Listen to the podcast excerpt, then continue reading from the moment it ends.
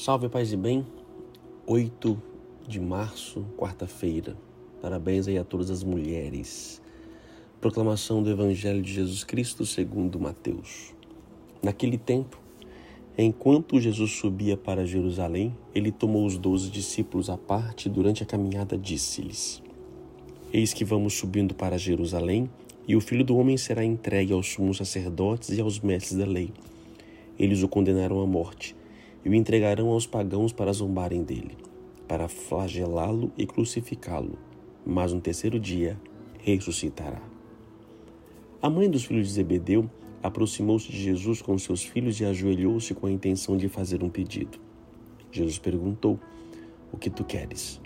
Ela respondeu: Manda que estes meus dois filhos se sentem no teu reino, um à tua direita e outro à tua esquerda. Jesus então respondeu-lhes: não sabeis o que estáis pedindo? Por acaso podeis beber o cálice que eu vou beber? Eles responderam: Podemos.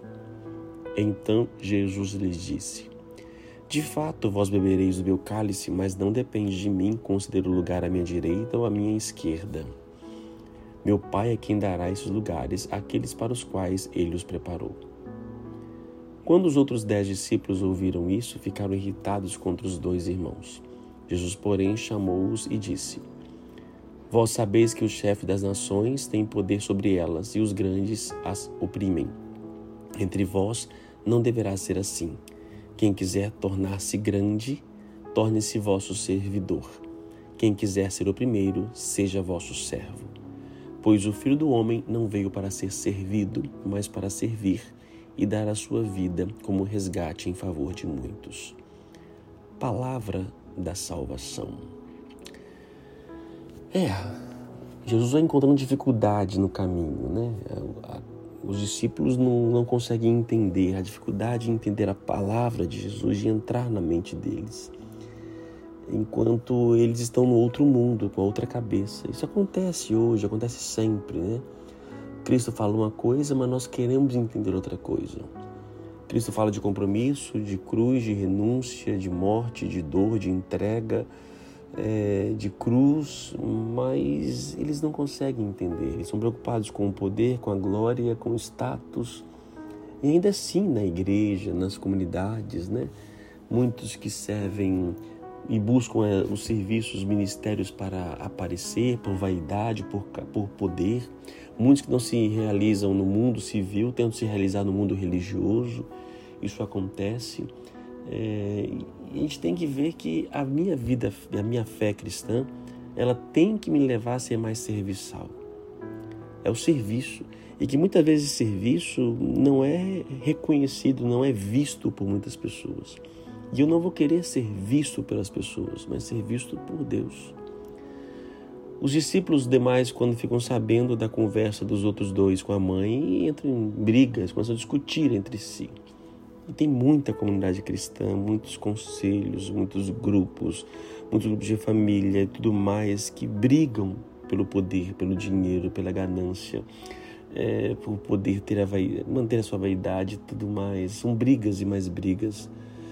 Meus irmãos, isso pode acometer a cada um de nós. Por isso temos que estar sempre vigilantes, para que a minha fé me leve a ser serviço. Eu não vim para ser servido, eu vim para servir e dar a vida como resgate em favor de muitos. Se, não, se a vida não for para servir, não serve para viver. Repito, se a vida não serve para se a vida não for para servir, desculpa, não serve para ser vivida. É, é isso mesmo. Temos que entender que o serviço, e é um serviço que não me vai colocar em lugar nenhum. Nem sempre estarei na frente. E aqueles que estão na frente em destaque por servir, têm que ter consciência de que estão ali pelo serviço e não por aquilo que de fato eles são, mas pela graça de Deus realiza em nós. Não é pecado, não é erro você ter um cargo, um destaque, um poder. A questão é o que você faz com isso, o que você faz para poder alcançar isto. É, entender que quanto mais você tiver, mais você deverá dar. Se você entender isso, você vai entender a lógica do amor. Mas para isso é necessário é, ouvir a palavra de Jesus Cristo. Cuidado para que os nossos quereres não ofuscam a palavra de Jesus. Ele fala das dores da vida, das dificuldades, só que nós não queremos nunca ouvir isto. Estamos preocupados com os resultados. Oremos. Senhor Deus amado, Pai bendito, peço que retire dos nossos corações todo esse desejo desenfreado pelo poder, que essa vaidade não cresça em nossos corações. E eu vos peço que nos ensine de fato, Senhor, a servir. Eu quero servir, Senhor. Servir a vós, servir aqueles que mais necessitam, sem esperar nada em troca. Que o meu serviço não me coloque num posto, num lugar de destaque. Não quero, não busco.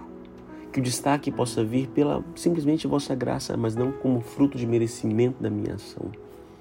Ensinai-me, ó Deus bendito, a servir a me doar e retire dos nossos corações todo esse anseio, esse desejo ávido pelo poder, por poder ser reconhecido, por poder ter destaque na comunidade, diante de padres, de bispos ou quem quer que seja.